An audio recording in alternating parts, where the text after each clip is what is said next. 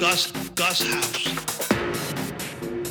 I tell you that it is so important to talk about what God is doing, power of God, how God is operating in the earth today, how God is saving souls.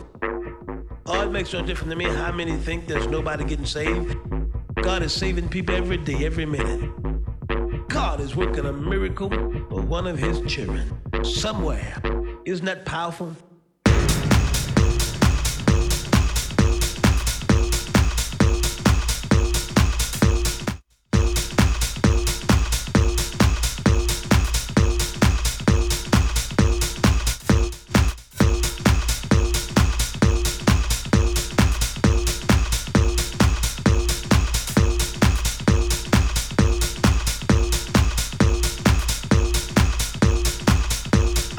Excited.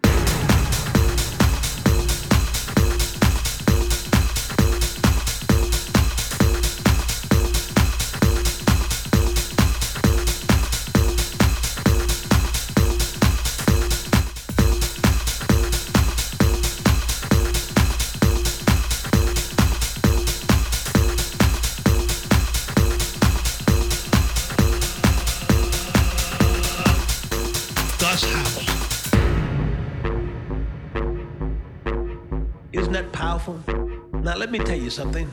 We're still beautifying God's house.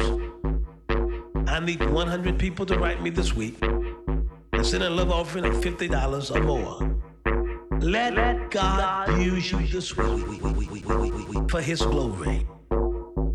Let us beautify the house of God together. I am excited about the house of God. I am excited to fall in love with doing something for the house of God.